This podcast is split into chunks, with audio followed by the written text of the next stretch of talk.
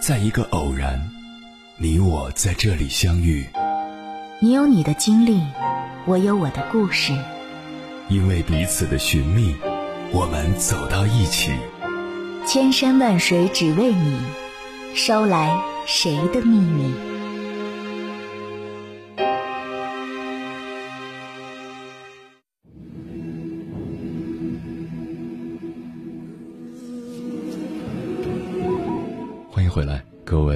行者，这里是正在直播的中国交通广播，千山万水只为你，深夜不孤单。我是迎波，绰号鸭先生。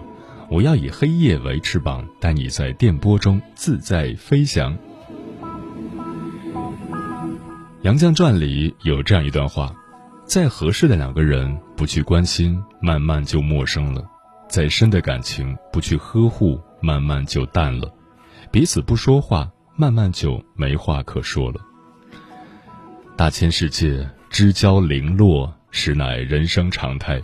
成年人的友谊就像泥塑的雕像，看似坚固，但随着时间的流逝，终将脱落斑驳到面容模糊。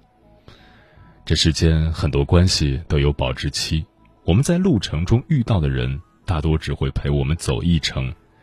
人生许多时候。都是此身在风中，聚散不由人。当代社会，人与人的疏远往往是从不回消息开始的。网上有人问：“如果有人不回你消息怎么办？”其中有一条回答是：“那你要记得以后都别再打扰他了。”这世上很多朋友都是这样，我们之间没有任何矛盾，但我们就是不声不响，不再联系。成为了彼此好友列表里的陌生人。其实，任何人的远去都是有前兆的。看过一句话：“成年人的告别仪式非常简单，我没有回你最后一条消息，你也默契的没有再发，我们就这样默默的消失在彼此的生活里。再好的关系，分开久了也会变得无话可说。”电视剧《以家人之名》中，李尖尖和邻居家的儿子凌霄以及寄养在家的贺子秋，年少时就生活在一个屋檐下，感情亲密无间。后来因为各种原因，他们分开了九年。开始分别的时候，他们还常常联系，视频电话里聊得热热闹闹的。但是渐渐的，打电话时的话语越来越少，凌霄要照顾生病的妈妈。贺子秋忙着在餐馆打工维持生计，李尖尖从高中到大学再到进入社会，他们各自在不同的地方忙着学业，忙着生计，忙着新的生活。聊天对话框里只剩下一年中几个固定节日的祝福。两个哥哥九年没有回过一次家，李尖尖从开始的时时期盼，到渐渐习惯了这种一个人的日子。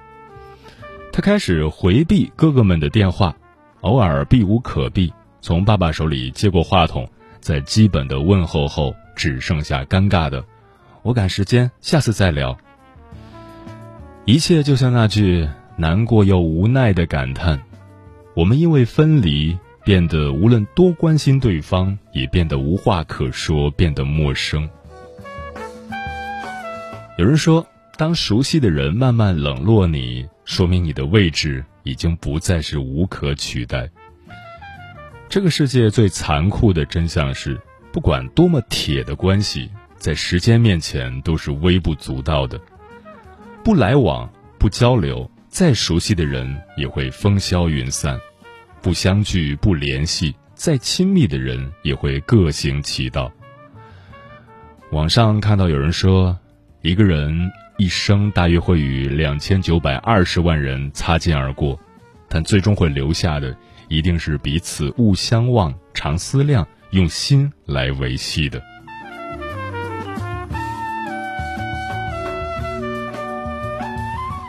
电影《路人甲》中有句台词：“人生海海，人人皆是过客。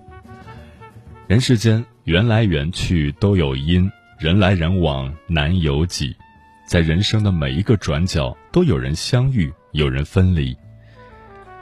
网上看过一个视频，主角在郑州上的大学，宿舍共有四人，都来自不同的地方。四年的朝夕相处，他们之间情同手足。临毕业时，四人在宿舍抱头痛哭，依依不舍，约定好以后不管各自在哪儿，一年一定要聚一次。但后来，老大回了老家，进了事业机关；老二出国留学；老四嫁人生子，而老三自己至今孤身在郑州打拼。曾经的一年之约，一次都未能履行。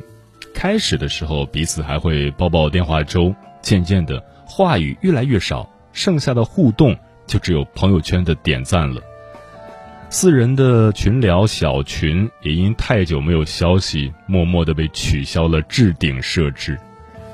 视频的最后说：“我们都没想到，分开后的我们会这么再难相聚，我们都还有彼此的联系方式。”也会在朋友圈里关注着彼此，但就是难以再聚。有人说，人每隔七年就会换一批朋友，曾经并肩而行的身影，后来走上不同的岔路口。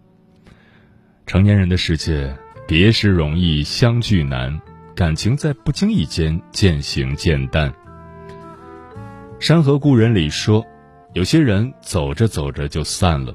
你要问我原因，我和你说没有原因。世间许多恰好相遇的背后，都暗暗规划好离期，给予我们的是聚时成歌，散后为念。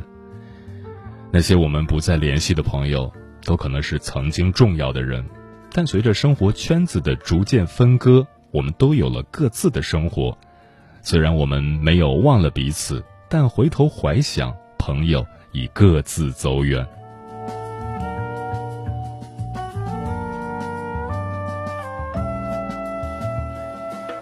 村上春树说：“所谓人生，就是一个不断丧失的过程。很宝贵的东西会一个接一个，像梳子或了齿一样从你手中滑落。人生如列车，聚聚散散，并行交错，都是平常。有人喜欢江南小巷。”水波云雾，有人喜欢高山草域，一碧万顷。你和很多人都曾停留在同一个站台，但只有小部分人会登上你的列车，大部分人都是其他方向的乘客。这世间各有各的不足，各有各的难处，各有各的烦恼，各有各的生活方式。习惯失去，是成年人感情的常态。不珍惜的。不必挽留，错过的无需遗憾。若故事的结尾注定是分开，那就祝愿每个人在彼此的世界里各自幸福到老，不再联系，各自安好。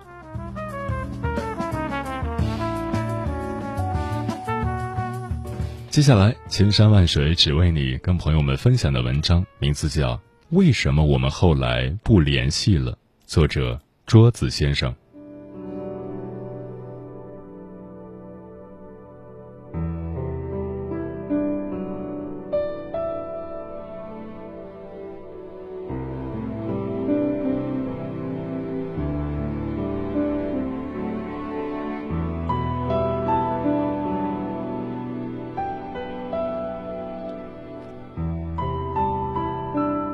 劳动节回老家的时候，有一个初中同学在网上问我：“那个谁谁谁生小孩办喜酒，你去没去啊？”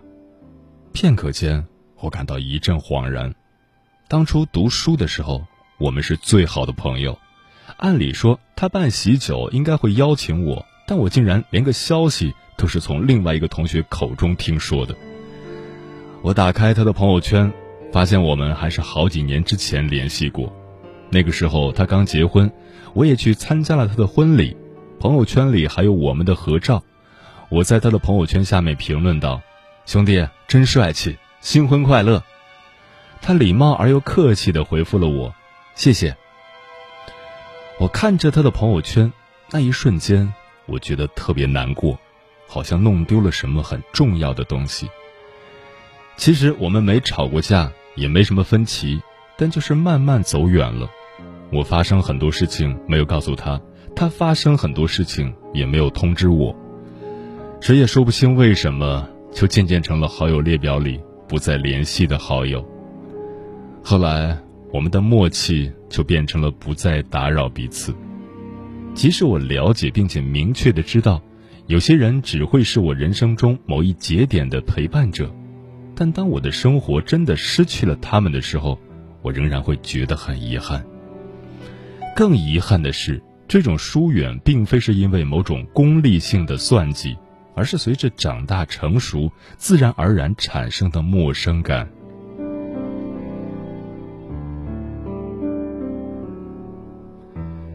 前几天看到一个视频，任嘉伦在节目里面同样问出了这个曾经困扰他很久的问题。小的时候，他有个特别要好的朋友，但随着他成名之后，事业越来越好，对方也觉得和他之间的距离越来越远，慢慢的，对方就疏远了他。尽管他心里仍然觉得这是他最好的朋友，但却不知道应该怎么挽救这段友情。何炅说。你要接受，因为这是一个常态。虽然我也有很多朋友，我也很在乎身边的人，但我从来没有一个奢望要把任何一个人留一辈子，这很难。有的人来到你的身边，他就是陪你人生这一段，你珍惜这段情谊就好，不必也不可能把一个人留在身边一辈子。这段话一下子戳中了我，的确。我们没有办法永远留住身边的任何一个人，我们都是走在人群中，你离一些人近了，就会离一些人远了。当我们不断长大，社会角色不断变化，很多朋友就莫名的散了。第一波散在毕业那一关，彼此去了不同的城市，甚至不同的国家，时间和空间的差异，让我们的关系自然从朋友变为旧人。第二波散在工作那一关，工作后能聊的话题真的太少了。上学的时候，毕竟可以吐槽一下室友和老师，现在能聊什么呢？我们工作的内容完全不一样，职业规划也南辕北辙。你现在喜欢和讨厌的人，我都不知道。除了将过去反复咀嚼，勉强维持着点赞的情分，似乎也无话可说。第三波散在婚姻那一关，成家立业后有太多的事情要操心了，柴米油盐、人情往来这些琐碎占据了全部的闲暇时间。你的一切我都是从朋友圈知道的，甚至无暇去问问老友最近过得好吗？是你变了，或者我变了吗？都不是。你忙着嫁人生子，为了柴米油盐而奔波。而我还在求学深造，希望有个好的职业发展，两人的人生轨迹就此往两个方向发展，三观逐渐疏远。当初那个可以彻夜长谈的人，最后变成了青春里面的一个符号，通讯录里面的一个陌生的名字，一段永久而又疏然的回忆。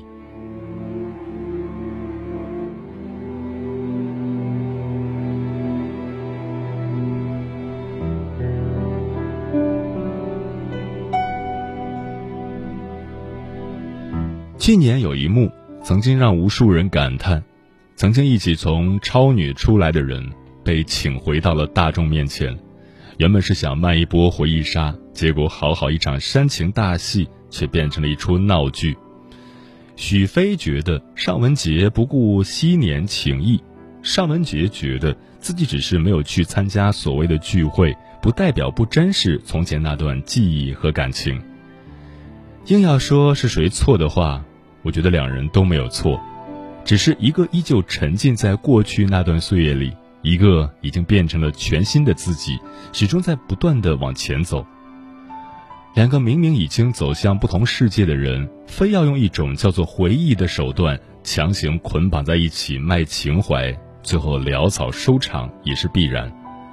既然已经不同路，就注定没办法再携手，哪怕是曾真心相待的朋友。也会败给渐行渐远的世界。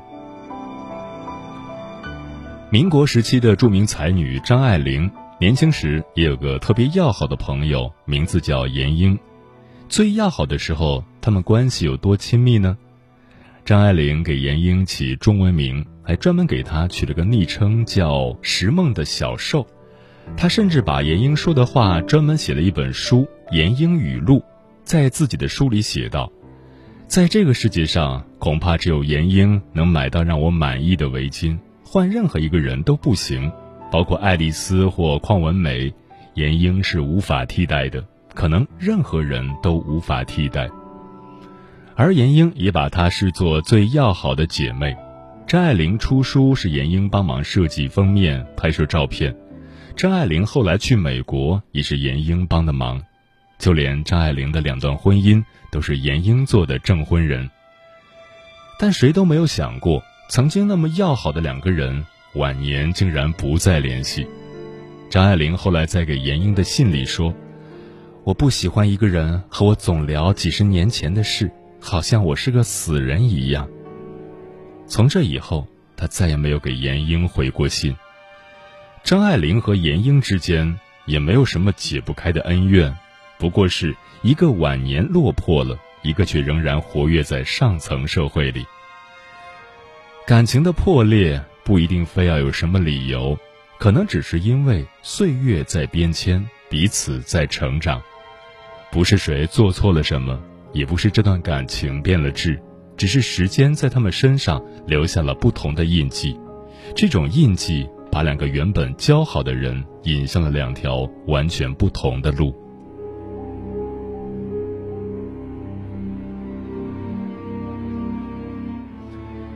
欲买桂花同载酒，终不似少年游。每每我读到这句诗文的时候。总会增添许多感慨和心酸。鲁迅在故乡中写到自己的童年玩伴闰土，那时的闰土是个生机勃勃的少年，带着鲁迅爬树捉鸟、月下刺扎、海边拾贝，两人无话不谈，留下了许多美好难忘的回忆。多年之后再见时，鲁迅满怀期望，以为他们仍然可以像小时候一样谈天说地，但是。闰土在见了他之后，却突然开口叫了他一声“老爷”。这一声“老爷”，让鲁迅似乎打了一个寒噤。他知道，他和闰土之间已经隔了一层可悲的厚障壁。世界上最远的距离，不是路程的距离，而是心与心之间的距离。如果我和你隔得很远，坐车就可以很快来到你身边。而我们聊不到一起，身份有了距离，就再也无法走入你的内心世界了。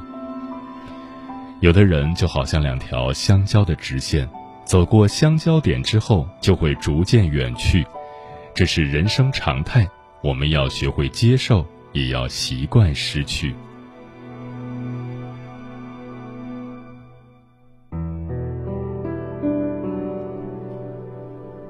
成年人的世界里，一段有意的死去，往往是悄无声息的。你不再联系我，我也不再主动问候你。等有一天，我们发现已经很久没有打过招呼了，再点开对话框，却不知从何说起，只好又漠然的退出对话。还记得大学刚毕业的时候，我们在搬离学校那天约定好，不管大家以后在哪里做什么，都一定要去参加彼此的婚礼。但是毕业两年后，第一个舍友结婚，给大家都发了喜帖。我们宿舍一共十个人，最后只去了四个。有人因为公司加班，有人因为正在旅行，有人因为回家探亲。所有人都默契的没有提起我们毕业前的那个约定。无意中点开我们曾经的宿舍群，发现上一条消息还停留在五年前的春节。当初我们每天互相打闹，而后来连群发都习惯性的取消勾选，没有任何预兆，有些人就这样退出了你的生活。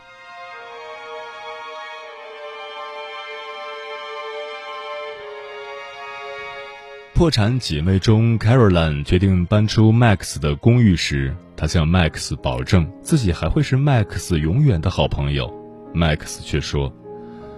分开后的第一周，我们可能还会挤出时间每周末一起喝一杯咖啡。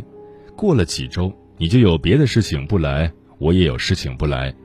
然后接下来的六十年，我们都不会再见面。我们虽然笑着说再见，但我们都心知肚明，分离即永别。每个人都曾有过那么三两个知己，只是在时间的长河里，在生活的冲刷下，有些人就这样在路上走散了。尽管如此，我们也应当心存感激，感激那段他曾出现过的岁月。《千与千寻》里面有这样一句话：“人生就是一列开往坟墓的列车，路途上会有很多站。”很难有人可以自始至终陪着走完。当陪你的人要下车时，即使不舍，也要学会挥手道别。我一直都感谢曾经出现在我生命中的所有人，谢谢你们曾经温柔了我的岁月，惊艳了我的时光。你看天上那白云，聚了又散，散了又聚，人生离合。亦复如斯。胡思乱想后，惊慌失措的面被触动敏感神经疯癫的我，无人懂，在惶恐。我习惯在深夜里对着镜子清醒。眼泪将画面模糊成无数个你，和你没多大关系，就像我喜欢你。又或许你也多少会有点感动，才让我不能完全变得自由。去放纵，才能懂。我今天晚上必须要住进你心底，好让我一次把最后的都给你，再也没多大意义，只想能看见你。你说